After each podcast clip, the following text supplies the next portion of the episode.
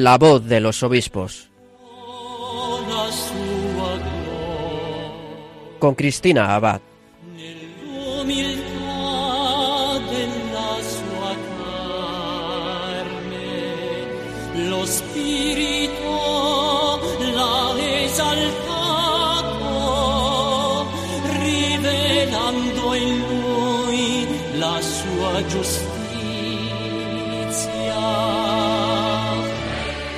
Buenas noches, queridos oyentes de Radio María. Un cariñoso saludo de quien les habla, Cristina Abad.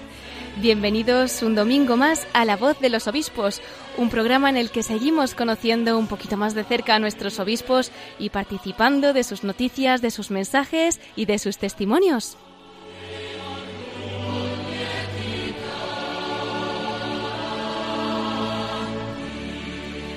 Y con una noticia tan importante como la que estamos viviendo y más la que se avecina esta semana, que es la Jornada Mundial de la Juventud de Panamá, ya les avanzo que vamos a hacer un viaje muy largo a través del Atlántico esta noche. Y es que nos vamos a trasladar hasta allá, concretamente a la diócesis de Chitré.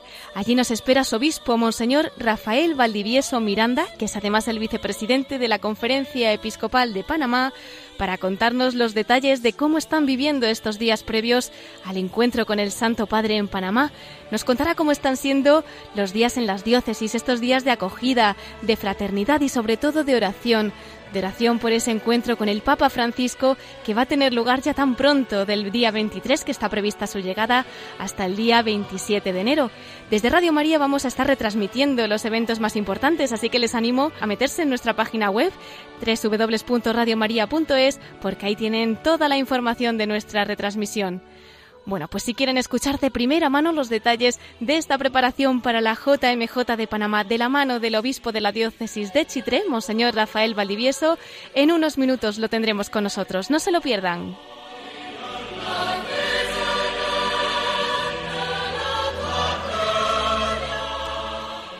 Los minutos que nos queden, porque seguro que dará para mucho esta entrevista con Monseñor Valdivieso, lo reservaremos para los episcoflases, porque Miquel Bordas nos va a acercar a la actualidad episcopal. Y la voz de los obispos desde el corazón de María la tendremos esta vez en la primera parte de nuestro programa, cuando entrevistemos a Monseñor Valdivieso, porque es un viaje muy largo y no podremos volver así como así.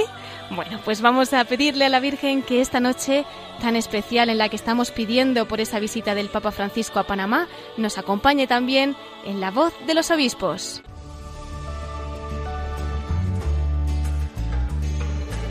Somos peregrinos que venimos hoy aquí, desde continentes y ciudades Queremos ser misioneros del Señor, llevar su palabra y su mensaje. Ser como María la que un día dijo sí ante la llamada de tu proyecto. Y mientras escuchamos este himno de la Jornada Mundial de la Juventud de Panamá, nos vamos a trasladar hasta allá, concretamente hasta la diócesis de Chitré. Allí nos espera su obispo, Monseñor Rafael Valdivieso, quien esta noche nos va a comentar los detalles de esa preparación para la Jornada Mundial de la Juventud y nos va a acercar a la iglesia del pueblo panameño. Les comento que él nace en David, en la provincia de Chiriquí, República de Panamá, el 18 de marzo de 1968. Realiza los estudios de Filosofía y Teología en el Seminario Mayor de San José de Panamá y fue ordenado sacerdote el 16 de diciembre de 1995 en la Catedral Metropolitana de Panamá. Entre otros estudios obtuvo la licenciatura en Teología Moral en la Pontificia Universidad Gregoriana de Roma. Además es diplomado en Ética Social en el Catholic Social Institute de Colonia, en Alemania.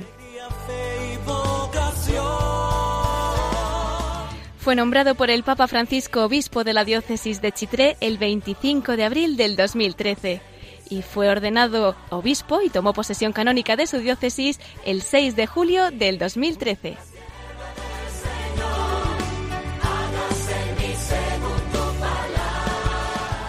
Entre otros cargos, ha sido formador, economo y profesor en el Seminario Mayor San José de Panamá y también rector de este seminario.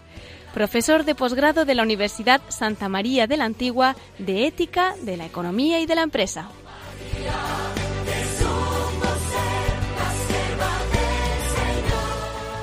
En la Conferencia Episcopal de Panamá ha sido presidente del Consejo de Vocaciones y Ministerios del 2013 al 2015 y actualmente es el vicepresidente de la Conferencia Episcopal de Panamá.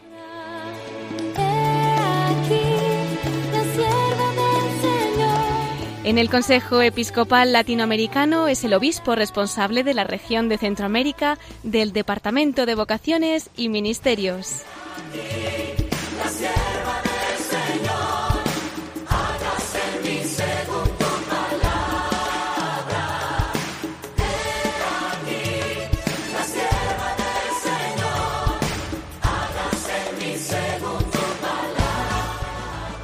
Bueno, y después de esta presentación vamos a darle la bienvenida al obispo de la diócesis de Chitrea, Monseñor Rafael Valdivieso. Muy buenas noches, don Rafael. Muy buenas noches, Cristina. Gracias por la invitación. Gracias a usted y además en estos días que llevarán pues tantísimas cosas, ¿verdad? Para, para preparar esa JMJ, para la que ya queda tan poquito. Parecía que fue ayer cuando se publicaba esa noticia de que tendría lugar la Jornada Mundial de la Juventud en Panamá en aquel 2019. Pues ya hemos llegado y no queda nada para que esté allí el Santo Padre.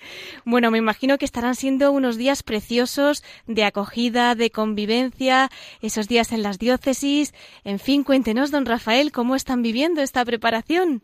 Bueno, la verdad que ha sido maravilloso. Yo nunca, le confieso que nunca había participado en una jornada mundial de la juventud.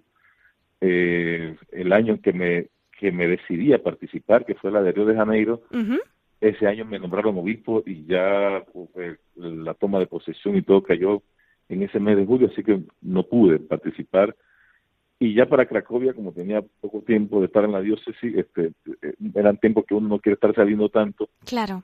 Y bueno, este, ha sido mi primera jornada mundial de la juventud y ha sido realmente una experiencia impresionante. Ver la alegría de estos jóvenes caminando por las calles, los parques, de verdad que ha sido una experiencia de Dios y siento que, que Dios nos, ha, nos habla. Yo eh, aprendí en Sagrada Escritura que que la Sagrada Escritura es, la, el sacramento de la palabra de Dios, pero que donde Dios habla, en primer lugar es la vida, que de hecho toda la Sagrada Escritura nos habla de esa revelación de Dios que se manifiesta en la vida de personajes, de un pueblo, y hoy sigue hablándonos a través de eso, del testimonio, de la alegría, de la experiencia gozosa que vive un joven, su fe, su experiencia de Dios. Hoy eh, eh, tuvimos una experiencia también con algunos grupos y este tuvimos la Eucaristía, se vivió un momento muy, muy alegre, después un compartir, unas entrevistas, fotos, pero luego el resto del rosario. Y a mí me impactó todo ese cambio, ¿no? De la alegría, del júbilo de esto, y de pronto un momento como de recogimiento, donde se hizo oración por grupo. De verdad que eso para mí es un testimonio que me habla de esa acción que Dios realiza en la vida de cada joven.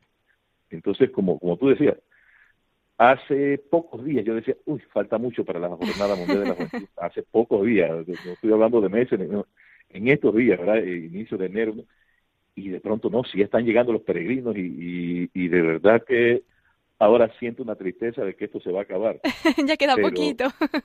sí, sí, pero de verdad, este, creo que en, como toda preparación, hay tensiones, hay preocupaciones, hay miedos, hay conflictos ¿verdad? entre las comisiones y todo esto, lo, propio, ¿verdad? que es una preparación. Uno quisiera que todo saliera perfecto. Yo dentro ¿verdad? de mí decía, son jóvenes, y el joven no está tanto para el protocolo y para todas estas cosas que uno quisiera, pero quisiéramos dar lo mejor, ¿verdad? Y, y de verdad, el joven nos impresiona su llegada, la alegría, lo que han expresado, ¿verdad? Desde todo lo que han vivido aquí en nuestra diócesis y, lo que viviremos pronto la, próxima semana, ya iniciar eh, el día lunes, ¿verdad? Eh, Así el, es. El viaje hacia la ciudad capital y a, esperar al Santo Padre. Creo que será una, una experiencia todavía mucho más maravillosa. Las palabras, lo que el Santo Padre nos les va a decir a los jóvenes, nos dirá a todos, nos dirá a toda la iglesia que estamos en sintonía en este encuentro de Dios a través de los jóvenes. Creo que que ha sido una preparación que ha removido muchas cosas dentro de la vida de nuestra diócesis, como sé que lo ha movido en la vida de muchas diócesis. Yo recuerdo cuando estábamos en, esa preparación en, Roma, se daba el, la evaluación de lo que había sido la, la, la JMJ en Cracovia, y el cardenal decía que una de las cosas que, que, que, a mí me impactaron, hubo muchos elementos, ¿verdad? pero uno de los aspectos que, que tocó la JMJ en Cracovia fue el reavivar y despertar los movimientos de pastoral juvenil y la misma vida pastoral de, la, de, la, de, de las distintas parroquias, las distintas diócesis. Y lo otro que también me impactó fue que muchos jóvenes que estaban alejados, al ver todo este movimiento, se entusiasmaron y se fueron integrando. Yo siento que esta JNJ, donde pasa, va sembrando.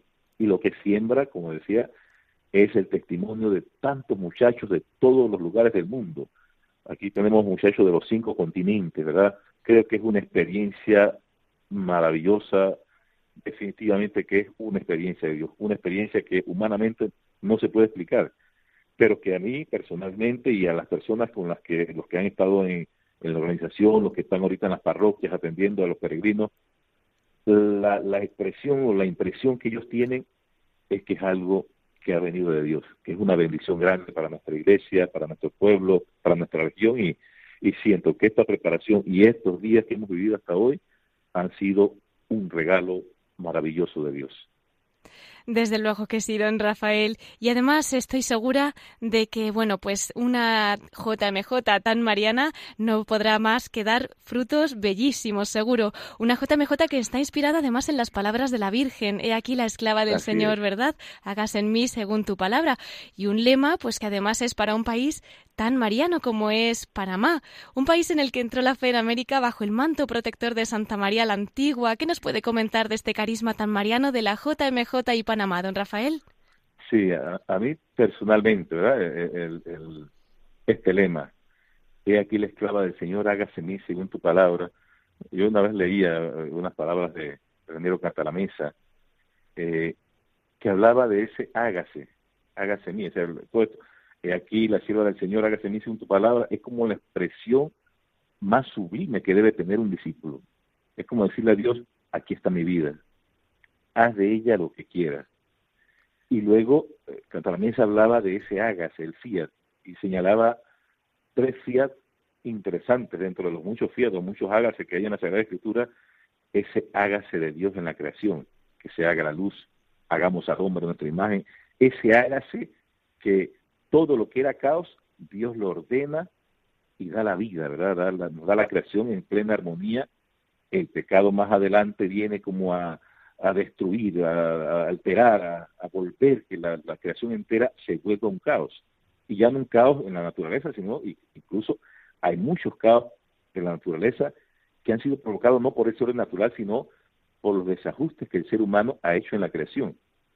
Sin embargo, el otro el otro hágase o el otro fiat, ¿verdad? Interesante es el de Jesús en el huerto, cuando le dice si es posible aparte de mí este cáliz, pero que no se haga lo que yo quiero, que se haga como tú quieres, se hágase del Padre, que es volver a restablecer esa esa armonía o esa estabilidad que había en la creación, en la humanidad, en el mundo. Y es a través de ese hágase de Jesús que le dice al Padre que se haga tu voluntad, que se haga como tú quieras, que es a través de la cruz donde vamos a redimir, donde vamos a vencer el pecado, donde vamos a, vencer todo lo que ha alterado la humanidad. Estos dos hágase que son un hágase divino total del Padre, el hágase de Jesús, que es verdadero hombre, verdadero Dios, ese Dios, pero que también marcado por el dolor que va a experimentar como hombre. Pero el hágase de María es un hágase plenamente humano.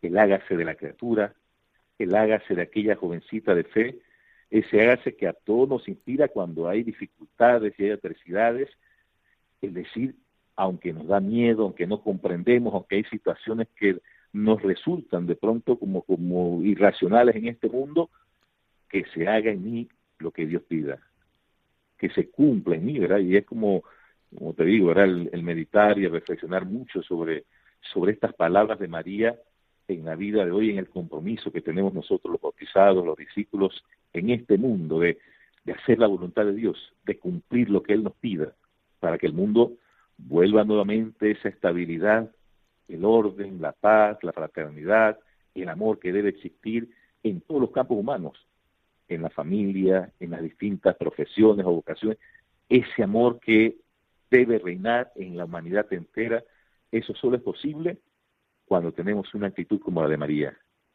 dispuestos a hacer lo que nos pide el Señor. Yo creo que para los jóvenes y sobre todo a mí que me toca pues este, en muchos momentos celebrar la Eucaristía con los jóvenes en el momento de hacer su, su sacramento, la confirmación, ya esa etapa ya más juvenil, más, más consciente, ese compromiso de decir que, que, este sacramento se realiza en una etapa, que es la juventud, donde es el tiempo del discernimiento, de pensar qué voy a estudiar, qué quiero ser en la vida, si me caso, si me hago misionero, si me hago religioso, si me hago consagrado. Ese momento de discernir, ¿verdad? Sobre, sobre la vida misma, sobre el futuro, sobre el mañana, sobre lo que será mi vida hasta el final. En ese discernimiento debemos tener siempre esa actitud de María, esa capacidad de poder entender lo que Dios nos pide. Que María cuando el ángel le anuncia, le pregunta al ángel, ¿y cómo será esto?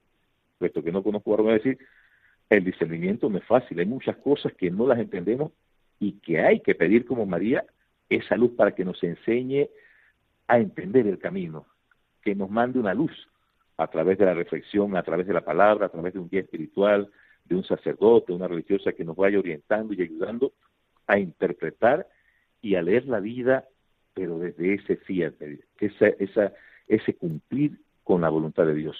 Yo creo que ha sido una bendición a mí este, y a todos nosotros los, cristianos católicos, ¿verdad? que tenemos un, amor muy especial a María, una devoción que se basa y se fundamenta no solamente en, todo lo que María nos enseña como algo grande, valiosísimo, sino en esa relación que nosotros debemos tener con María como madre. Es una de las cosas que más me ha impactado del Papa Francisco, siempre, ¿verdad? Cuando se visita y le digo, bien, vamos, venimos de Panamá y, él dice, oh, díganle que recen por mí, que oren por mí. Y recuerdo que una vez el nuncio le decía, en Panamá siempre se reza el rosario por usted. Y esto le impactó al Papa. Qué bonito. Porque para él y para muchos papas y para muchos santos, como San Juan Pablo II, Juan Pablo II decía que su oración predilecta era el rosario. Y ese rosario que nos ayuda a vivir no como una oración mecánica, sino como ese constante tener un diálogo con María. En cada María ese saludo, ese sentir que meditando los misterios de su, de su Hijo, contemplamos cómo ella nos mira con ternura, como madre, presente.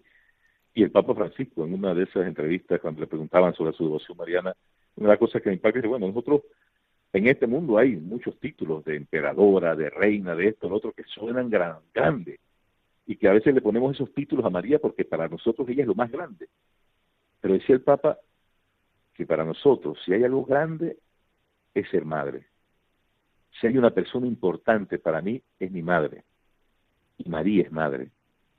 Y reconocer y entender y contemplar todo ese misterio de la encarnación a través del cual Dios asume nuestra humanidad desde María y que vive como verdadero hombre, siendo Dios, verdadero Dios y verdadero hombre, siente toda esa experiencia de la acogida, de la protección, de la ternura, de todo lo que María vive con ese niño, con el Hijo del Altísimo, era con ese Dios con nosotros, y va viviendo hasta el final todo ese sentimiento de madre, al punto que en la cruz Él nos la regala como madre.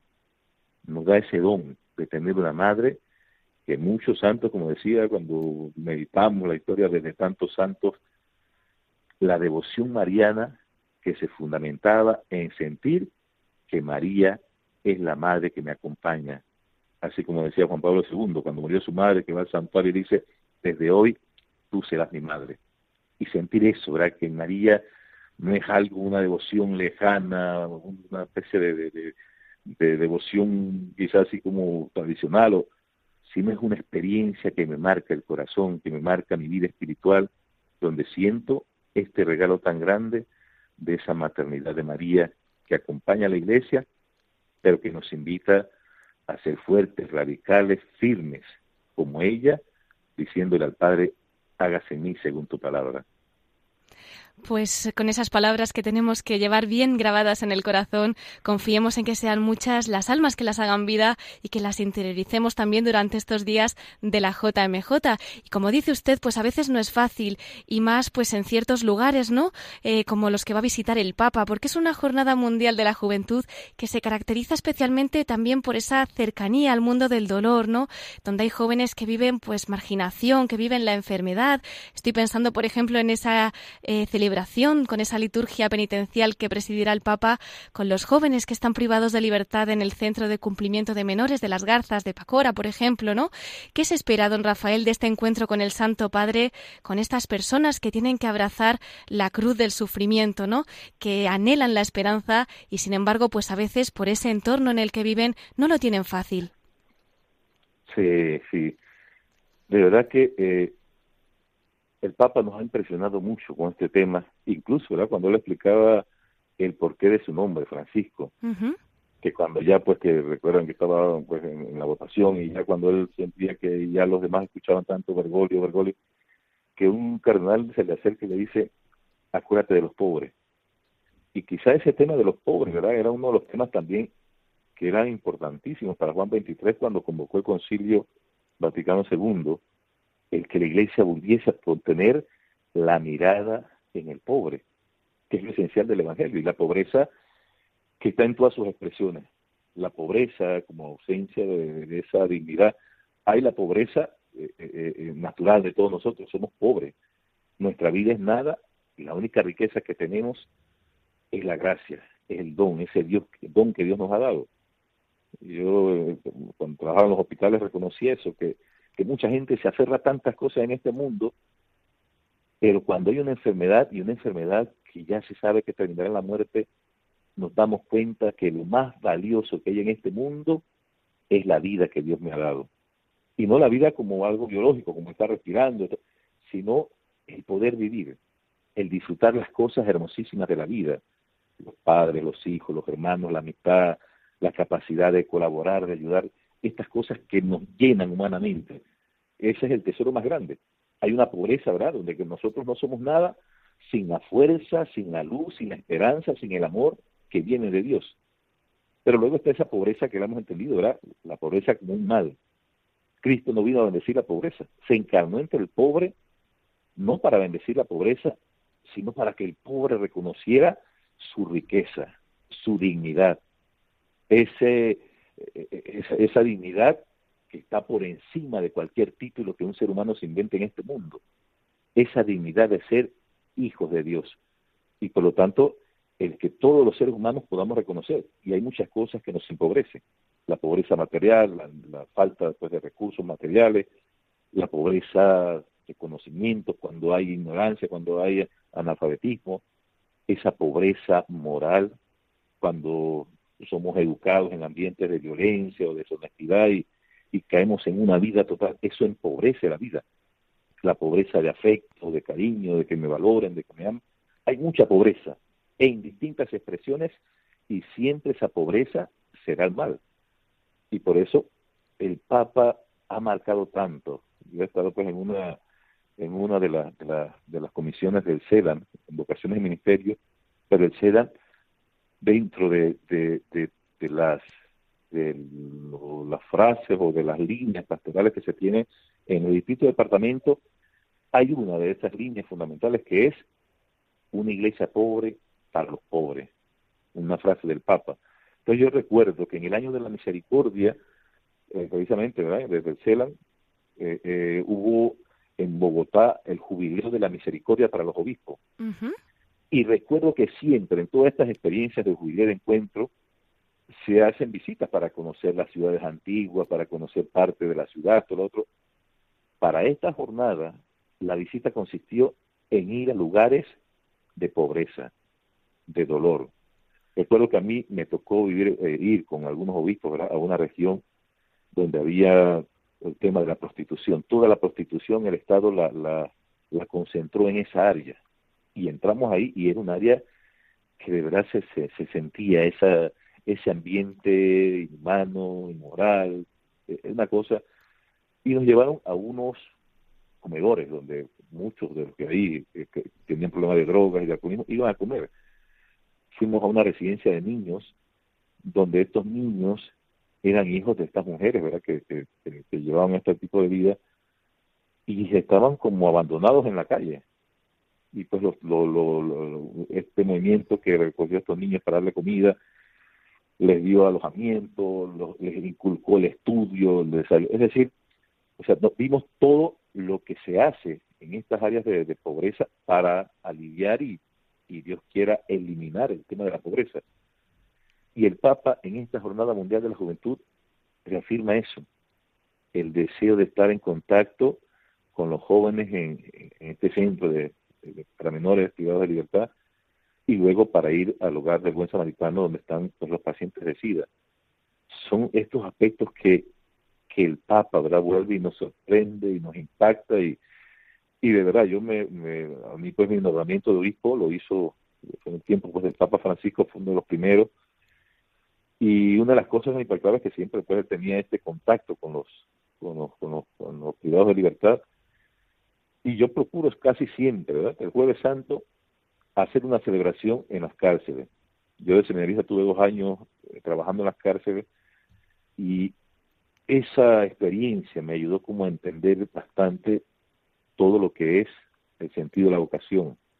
Al ver un joven con capacidad académica, intelectual brillante, pero que toda esa inteligencia o todas las habilidades o la capacidad que tiene las orienta en el ambiente en que vive, donde hay delincuencia, donde hay droga, donde hay violencia, donde hay armas y, y, todos estos delincuentes peligrosos muchas veces son jóvenes que tienen una capacidad intelectual o habilidades extraordinarias. Y ahí uno siente que eso, que la sociedad o que el ambiente destruye la riqueza de estos jóvenes. Entonces yo creo que el Papa nos está exhortando, y sobre todo a los jóvenes, a no juzgar, verá las cosas malas, la pobreza, la delincuencia, la droga, los vicios, desde una mirada simplemente humana, sino desde esa mirada de misericordia, que así como muchas veces yo lo comento, ¿verdad? Que, que para entender el amor de Dios, Él mismo nos, como nos invita a tratar de tener una idea de ese amor en el amor de una madre. Porque si su hijo le sale un vicioso, le sale una persona con tantos problemas y con tantos males y, y, todo el mundo lo ve como alguien malo, como un delincuente, como un adicto, como lo que sea, todo el mundo lo verá como lo, lo peor, menos su madre. Ella siempre lo verá como su hijo, porque lo sintió en su vientre, porque supo y es consciente que cuando nació tenía el corazón limpio, pero que el mundo lo arrebató de sus manos. Y yo siento que esa es la mirada que nos invita el Papa Francisco a, a tener en la pobreza, a tener en el dolor, de seguir los pasos del Señor, de ser auténticos discípulos que descubrimos en el dolor de cada hermano al crucificado. Pues Dios quiera, don Rafael, que podamos también nosotros acompañarlo con la oración y que nos concedan esos ojos y ese corazón de misericordia para poder también acompañar a nuestros hermanos. Bueno, usted como vicepresidente de la Conferencia Episcopal de Panamá, además conocerá bien de cerca, ¿no? A este pueblo panameño, a esta iglesia, ya que hemos realizado este viaje a través de las ondas de Radio María. ¿Qué destacaría de la iglesia de Panamá? Acérquenos un poquito a esa realidad. Bueno, Panamá creo que dentro de de, esta, de esto que identifica a nuestra iglesia latinoamericana, quizá todavía este, está muy marcada este tema de, de su fe, de su religiosidad. Hay muchas expresiones a nivel a nivel de, del país, ¿verdad? De, devociones tan especiales. Yo recuerdo también, ¿verdad? En mis clases de, de Mariología, una vez que, se nos decía eso, que a veces hay personas que se identifican, por ejemplo, con, con la dolorosa, con el crucificado, con el nazareno, porque hay un momento doloroso. Hay personas que, que se identifican con el resucitado, con la Inmaculada, con la, con la Asunción, ¿verdad? Que se identifican con el triunfo, pero hay mucha gente en nuestro pueblo que en estas devociones, las quizás de las más grandes, el Nazareno de Atalaya, el Nazareno de Portobelo, sobre todo el de Portobelo, que es el, le llaman el Cristo Negro, es la parte Atlántica, ¿verdad? Donde el puerto de, de Portobelo, como se dice, ¿verdad? este, que era la entrada para ese puente de comercio, ahí hay una experiencia a veces difícil de, pobreza, de historia, ¿verdad? hay mucha población descendiente de, de, de y afroamericanos que sufrieron esos temas, que los trajeron con el tema de la esclavitud y de los trabajos pesados, y que a lo largo de su historia como que se han identificado con toda esa experiencia y se identifican con este nazareno, el Cristo negro, que le llaman, ¿verdad? Y es también por un Cristo eh, que su piel es negra, pero que este, expresa todo eso, la realidad de estos pueblos, ¿verdad? O de estas personas que de muchos lugares del país hacen estas concentraciones masivas tan grandes, tanto el de la Atalaya, que ya es un ambiente más del interior, y el nazareno, pues que es este, este ambiente que lo comentaba. Todo esto para decir pues que nuestro pueblo es todavía muy religioso, van entrando muchas influencias, ¿verdad?, de, corrientes de afuera, ideologías y temas que, que sí ya van marcando sobre todo el área central. Yo estoy en una diócesis que estadísticamente es la, la más religiosa. Creo que el 90% de la población ¿Ah, son católicos, participan mucho, ¿verdad?, de, de las celebraciones, hay muchos laicos comprometidos es también la región más fiestera, fiestera de la de la de, aquí de Panamá una característica que, que nosotros como que todavía tenemos muy marcado ¿verdad? La, la, nuestra herencia española. La mayoría de, de los sobre todo el área de los santos muchos son nacidos de, españoles. Y, y mucho verdad de, lo, de, de, nuestra de nuestra población sobre todo en los santos pues son eso de piel blanca de ojos claros de, y, y que, pues se, entiende y se conoce de, de esa misma descendencia española, eh, las tradiciones, la pollera, o sea, hay muchas cosas que se tienen aquí en nuestra región que son muy comunes, ¿verdad?, a, tradiciones españolas. Es decir, es, un pueblo muy sencillo, muy acogedor, la gente es bondadosa. A mí a veces no me gusta contar esto porque piensan que exagero, pero tienen que venir. Hoy nos decían eso los, los peregrinos que han sentido una acogida tan humana como que si los hubieran conocido toda la vida. Eso, para que ustedes lo entiendan, tienen que venir a Chitré.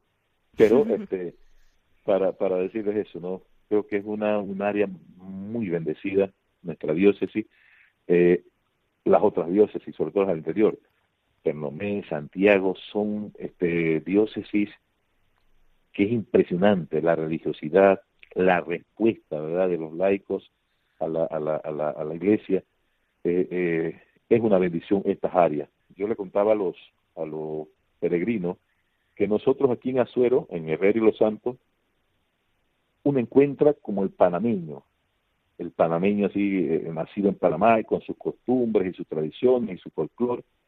Ya el panameño de la ciudad, en Panamá, como muchos saben por la historia, por el canal, por tantas personas que vinieron a trabajar, de Francia, de Italia, de Estados Unidos y de otros lugares del mundo, Panamá se ha convertido en un crisol de razas, uno encuentra de todo, y, este, y es parte de nuestra riqueza.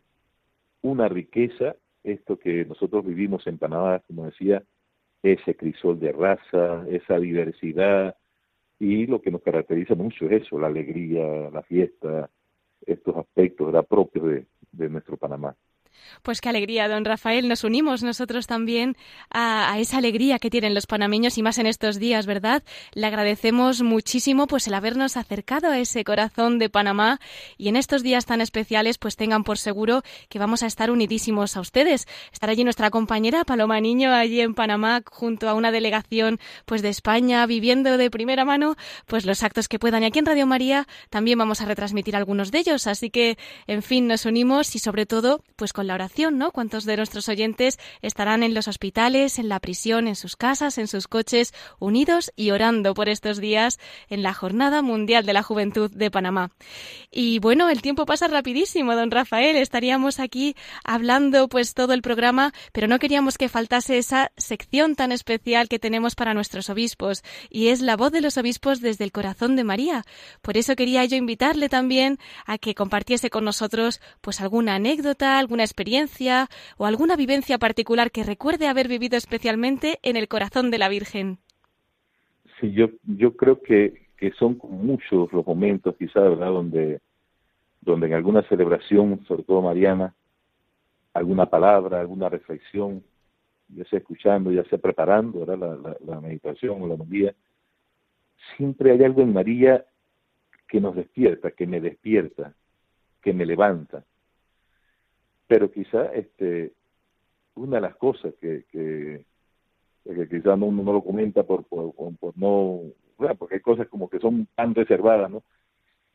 Pero cuando me toca eso, meditar el rosario, a veces en, el ir, el, ir repitiendo cada Ave María y tratando de en cada Ave María sentir que la Virgen, que nuestra Madre me mira, me acompaña, que tengo esa conciencia, ¿verdad?, de que ella conoce mi dolor, mis miedos, mis preocupaciones, mis debilidades, mis conflictos, en sentir eso, que esa madre me ve con ternura, que no me juzga, que no me, me, condena, sino que más bien me quiere arropar de esa ternura de madre, me quiere acoger como madre. Creo que para mí son esos momentos que me llenan de mucha paz, meditando pues, el, rosario y sobre todo en ese meditar contemplar la presencia de una madre que, que desde allí desde el silencio, desde la oración, desde esos momentos tan especiales, eh, ella nos, mira. Y, yo creo que María, que debió de haber experimentado el dolor más grande en su vida, al ver a su hijo cargando con aquel madero, al ver a su hijo después de haber sentido una alegría inmensa de tomarlo en sus brazos cuando nació, de volverlo a tomar en sus brazos, pero ya lleno de sangre, desfigurado, sin vida, María entendería aquello que le dijo alguna vez aquel anciano Simeón cuando llegó a presentar al niño, a ti una espada te va a atravesar el alma, te atravesará el corazón. Y ese dolor tan grande que vivió María, y que yo entiendo que mis dolores y mis preocupaciones no serán tan grandes como el dolor que padeció nuestro Redentor, la agonía que vivió Él, y no fue una agonía solamente física, sino ese dolor tan grande de ver cómo el mundo le ha dado la espalda a nuestro Padre, cómo hemos cerrado los oídos del corazón a sus palabras, ¿verdad? Y, y nos aferramos de Él, y el Hijo que, que experimentó ese dolor tan grande y que hoy, en nuestro caminar, María también se hace partícipe de ese sufrimiento, de cómo sus hijos se les va agotando el vino de la alegría, de la esperanza, de la felicidad, y queremos llenar esas vacías de, otras cosas. Y por eso yo siento, a veces experimento, que así como esa madre que aguantó tanto camino a la cruz, también sigue mostrando esa ternura que nos da fortaleza, que nos inspira a levantarnos, que nos inspira a seguir caminando, pero confiados de que ella está presente en la vida de cada uno de nosotros. Creo como que es una de las experiencias para mí más íntima, más secreta, ¿verdad? Pero que, que en eso, ¿verdad? En la meditación de, del rosario, sobre todo, he sentido esa paz en momentos de problemas o de conflictos o, momentos oscuros. Hacer el rosario me ha llenado, me ha hecho sentir una paz tan especial y, y es sentir que María, nuestra Madre, está siempre junto con nosotros. Pues muchísimas gracias por su bello testimonio, don Rafael, y Dios quiera que también nosotros, unidos a ese rezo del rosario, jamás nos separemos de la Virgen María. Le agradecemos muchísimo haber compartido con nosotros esta noche pues este programa en el que ya nos ha acercado tanto a la JMJ y hemos podido pues participar un poquito desde allí, desde Panamá. Y bueno, pues como en Radio María aquí también tiene su casa, le esperamos cuando quiera en nuestro programa de la voz de los obispos. Gracias, muchas gracias, Cristina. Quiero agradecerle, ¿verdad?, esta esta invitación, esta llamada para, para, para compartir ¿verdad? nuestra alegría, nuestra gratitud a Dios por esta Jornada Mundial de la Juventud y agradecerles a ustedes, ¿verdad? a ti y a todos los que colaboran con Radio María, esta labor tan hermosa que ustedes realizan. Yo le decía al grupo Yen Verde que cantaban, ustedes están predicando, están evangelizando, pero a través del canto.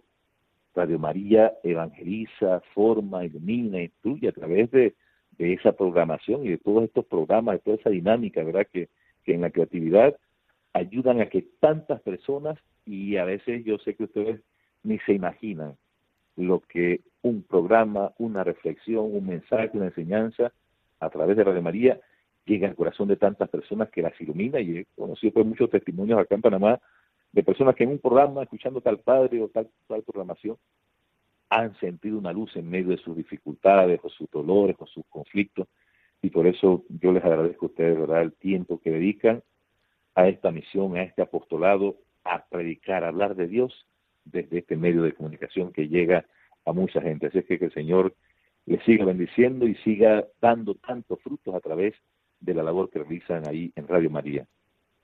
Muchísimas gracias, don Rafael. Pues a sus oraciones nos acogemos. ¿Nos da una bendición para terminar?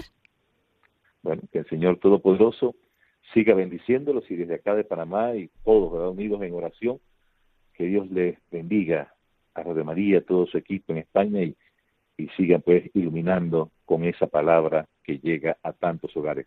Les bendiga el Señor Todopoderoso en el nombre del Padre y del Hijo y del Espíritu Santo. Amén. Pues muchísimas gracias y hasta siempre. Hasta siempre, Cristina. Gracias y saludos a todos. Muchísimas gracias, Monseñor Rafael Valdivieso, obispo de la diócesis de Chitré, en Panamá.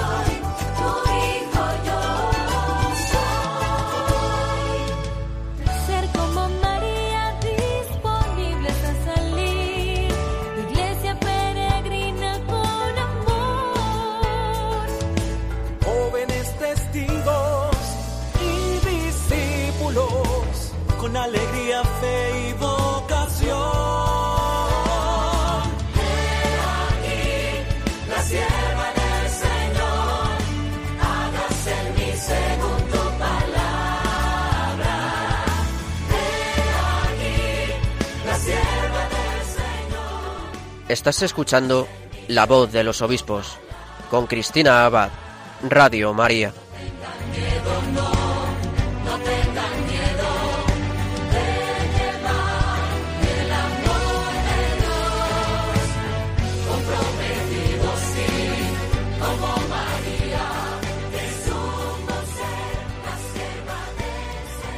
Y mientras escuchamos este himno de la Jornada Mundial de la Juventud de Panamá, les recordamos que acabamos de entrevistar al obispo de la diócesis de Chitré, precisamente allí en Panamá, que es don Rafael Valdivieso, el vicepresidente de la Conferencia Episcopal Panameña. Bueno, si alguno de nuestros oyentes acaba de incorporarse, les recordamos como siempre que pueden descargarse, escuchar todos nuestros programas en la página web de Radio María, www.radiomaria.es. Y veo que el tiempo pasa y Miquel Bordas ya está preparado, así que vamos a dar paso a los episcoflases.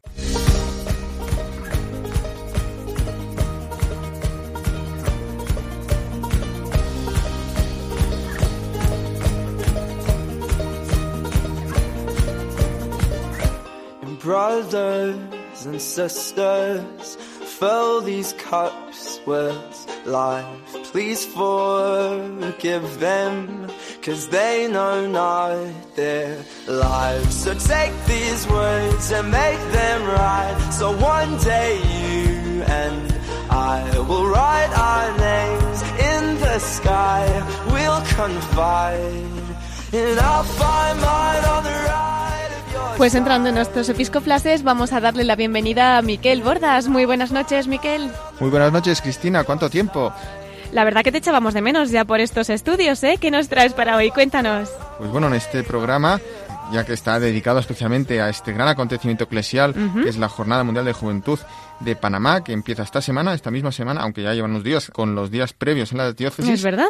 que son momentos también muy especiales que no, lo hemos podido vivir muchos, ¿verdad? Aquí en la JMJ en Madrid, pero también antes en otros países. También ahora que hay que cruzar el charco, pues no solo lo cruza el Santo Padre, sino que van a ir a Panamá, o ya están ahí, fieles de 17 diócesis españolas, jóvenes y, y no tan jóvenes nuestros obispos, pero también jóvenes de corazón, porque como representantes de la Conferencia Episcopal Española, pues se han desplazado y asistirán a esta Jornada Mundial de la Juventud tanto el presidente de la misma, el cardenal Ricardo Blázquez, arzobispo de Valladolid, y también los cardenales Antonio Cañizares, arzobispo de Valencia, y Carlos Osoro, arzobispo de Madrid, y finalmente también el obispo de Teruel y Albarracín, Monseñor Antonio Gómez, junto al arzobispo de la Seu d'Urgell, Monseñor Joan Enric Vives.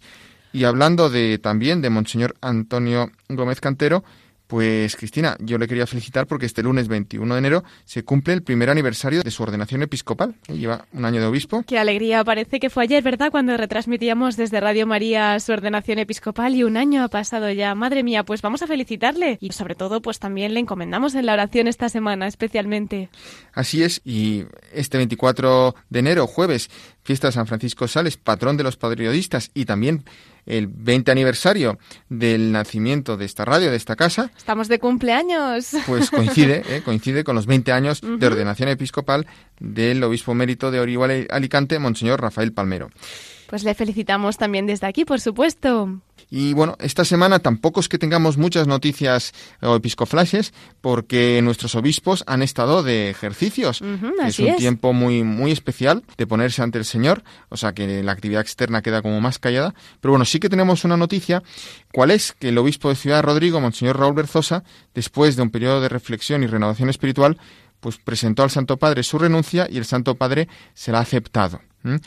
Recordemos que cuando eh, el Papa Francisco concedió el pasado 15 de junio, pues primero de todo, un tiempo para esta reflexión, fue sustituido por eh, Monseñor Francisco Gil Eguín, arzobispo mérito de Burgos, como administrador apostólico de la diócesis de Ciudad Rodrigo. Pues bien, eh, ante la ahora la aceptación de la renuncia del obispo de Ciudad Rodrigo, Monseñor Raúl Berzosa, va a haber una sustitución en la persona del administrador apostólico de esta diócesis. Si hasta ahora lo ha sido el arzobispo mérito de Burgos, Monseñor Francisco Gil Eguín, pues en adelante el administrador apostólico de esta diócesis de Ciudad Rodrigo lo será Monseñor Jesús García Burillo, que es el obispo emérito de Ávila, ha sido obispo pues hasta hace muy poco, cuando ha sido sustituido por Monseñor José María Gil Tamayo. Pues bien, Ayer sábado pues fue la despedida en la catedral de Monseñor Berzosa con una Eucaristía y bueno, Monseñor Berzosa va a continuar como obispo mérito de Ciudad Rodrigo hasta un nuevo nombramiento de la Santa Sede que pueda tener lugar. Pues encomendamos también este cambio en la diócesis de Ciudad Rodrigo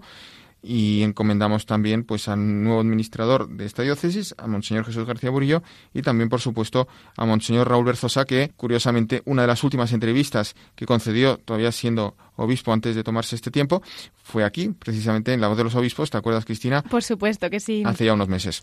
Claro que sí, pues todas nuestras oraciones y le encomendamos mucho. Y Cristina, simplemente decir que esta semana, que va a ser la semana de la oración para la unidad de los cristianos, pues en todas las diócesis españolas se celebran muchas actividades eh, pues de ecumenismo, de oración conjunta, y en la que participarán, por supuesto, también nuestros obispos. Y Cristina, para terminar, pues simplemente vamos a escuchar ahora unas palabras, una reflexión que nos ha dedicado especialmente para este programa el arzobispo de Pamplona y obispo de Tudela, Monseñor Francisco Pérez, dedicada pues a este domingo. Vamos a escucharlo. El arzobispo de Pamplona y obispo de Tudela, Monseñor Francisco Pérez.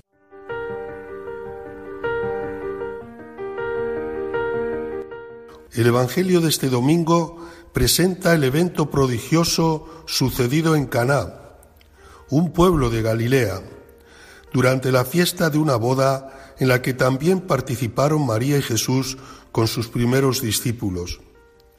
La madre dice al hijo que falta vino y Jesús, después de responder que todavía no ha llegado su hora, sin embargo, acoge su petición y da a los novios el mejor vino de toda la fiesta. Y es que cuando uno pone la confianza en el Señor, da lo mejor, aunque en algunos momentos nos parezca que no. ¿Por qué? Porque Él tiene sus maneras, sus modos para hacer el verdadero milagro de llevarnos a todos por el camino de la santidad. Basta confiar en Él. Basta ponerse en una actitud de petición y de petición, de ruego y de petición como hizo la Virgen. Cuando ve una necesidad, se lo dice y el Señor responde. El Salmo de hoy nos vuelve una vez más a mirar con dulzura y con entrega y generosidad aquello que nos dice el Señor. Contad las maravillas del Señor a todas las naciones. Se lo dice a sus apóstoles, es un salmo, y ciertamente que muchas veces lo, lo rezaban. Qué hermoso que podamos nosotros también mirar con esta disposición, que contemos las maravillas que el Señor va haciendo en nuestra vida. Hoy que estamos tan apresados por lo negativo, por noticias falsas, fake news, por situaciones, podemos decir, en las que parece que el mundo se va a acabar, situaciones que nos apenan y en muchos momentos nos deprimen. Ahí es donde tenemos que poner la mirada, en el Señor, para que nosotros también podamos decirle, cuenta las maravillas que tú, Señor, has hecho en nosotros. Tú mismo nos invitas a ello y por ello en este día tenemos que decir, contad las maravillas del Señor a todas las naciones.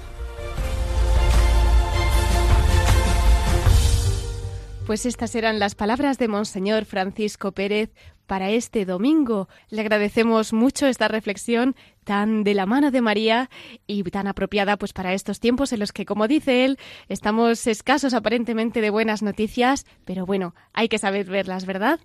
Así es, Cristina. Pues una buena noticia que ahora enlazo con la perla, pues fue la llegada de la fe al continente americano. Así es. Y entonces, ya que estamos hablando de Panamá y de la JMJ, pues quería hablar eh, de un obispo, el primer obispo de Panamá y el primer obispo del continente, lo que es la tierra firme. Español. Un franciscano, sí, Fray Juan de Quevedo. Pero más que hablar yo, te he preparado aquí un pequeño audio sacado de un vídeo hace cinco años en relación con la creación de la primera diócesis en tierra firme, en Santa María la Antigua, que era una localidad justo entre Colombia y Panamá, que bueno, pues abarcaba toda aquella zona y luego bueno, se trasladó más tarde a Panamá. Pero bueno, vamos a escuchar este audio preparado por la Conferencia Episcopal de Panamá hablando de los 500 años de la creación de la primera diócesis en Panamá y en la tierra firme americana. Desde este pequeño istmo panameño, con la creación de la primera diócesis en tierra firme, bajo el manto protector de Santa María la Antigua, la semilla del Evangelio se esparció por todo el continente americano. Esta advocación nos llegó a nuestro continente a través de Vasco Núñez de Balboa, quien insistió en darle el nombre de Santa María la Antigua al poblado fundado por él y Enciso en 1510 en el territorio del cacique Sémaco. La advocación de Santa María la Antigua nos viene de Sevilla, España, cuando su catedral fue reconstruida en el siglo XIV. El rey don Fernando el Católico pidió al Papa León X que nombrase un obispo para que la iglesia emprendiera la evangelización en el amplio y aún desconocido territorio de América. Es mediante la bula Pastoralis Offici Debitum que el Papa León X crea la diócesis de Santa María la Antigua el 9 de septiembre de 1513, la primera en la tierra firme de América. Su primer obispo fue el franciscano y predicador de la Casa Real, Fray Juan de Quevedo. Fray Juan de Quevedo hizo resonar la voz profética de la Iglesia cuando se enfrentó a la injusticia humana y denunció los desafueros de Pedrarias Dávila en la historia podemos recoger los encuentros y desencuentros de los obispos con las autoridades.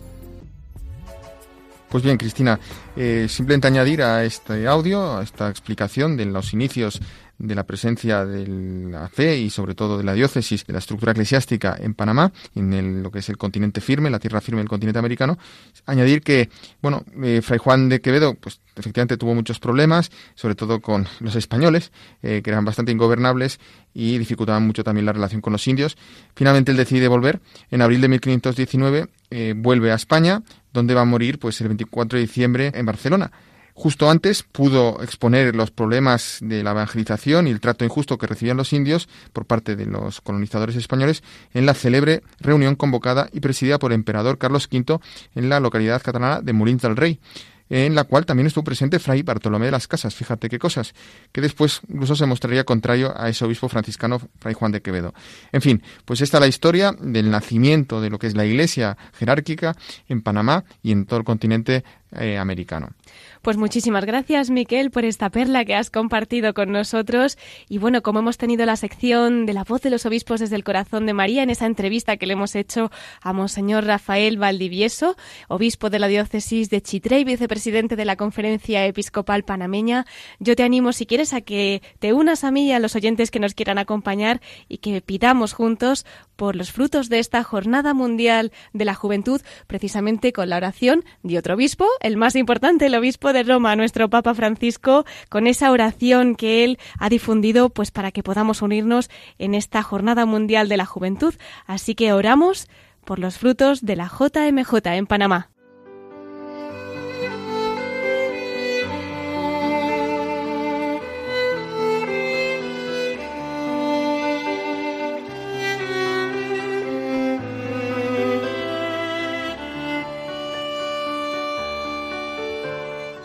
Padre misericordioso, tú nos llamas a vivir nuestra vida como un camino de salvación.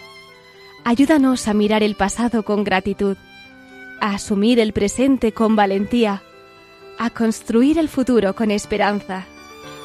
Señor Jesús, amigo y hermano, gracias porque nos miras con amor.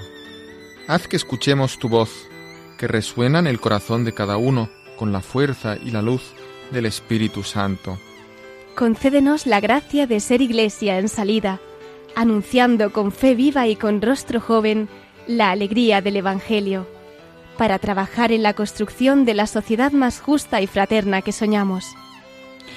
Te pedimos por el Papa y los obispos, por los jóvenes y todos los que participarán en la próxima Jornada Mundial de la Juventud en Panamá y por quienes se preparan a acogerlos. Santa, María, la Antigua, patrona de Panamá, haz que podamos orar y vivir con tu misma generosidad. He aquí la esclava del Señor. Hágase en mí según tu palabra. Amén. Amén.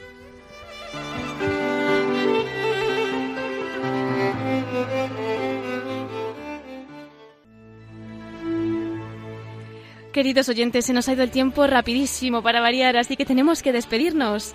Les recuerdo nuestro correo electrónico para todos aquellos que nos quieran escribir. Pueden hacerlo a la voz de los obispos radiomaria.es.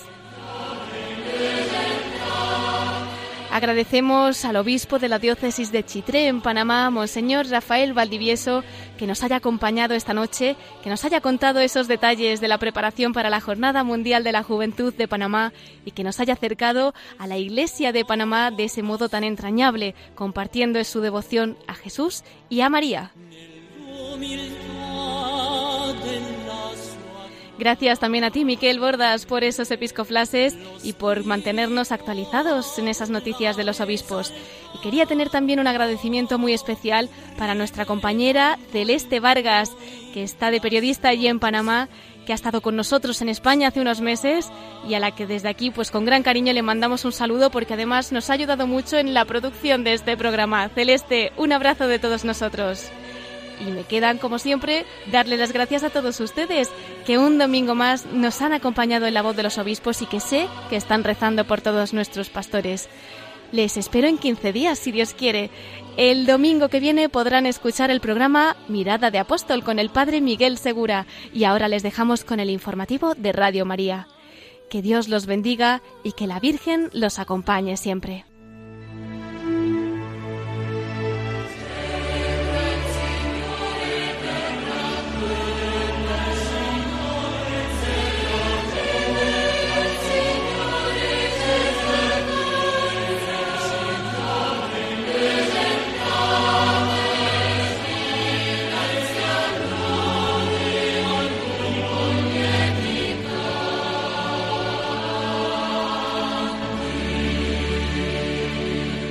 han escuchado la voz de los obispos. Con Cristina Abad.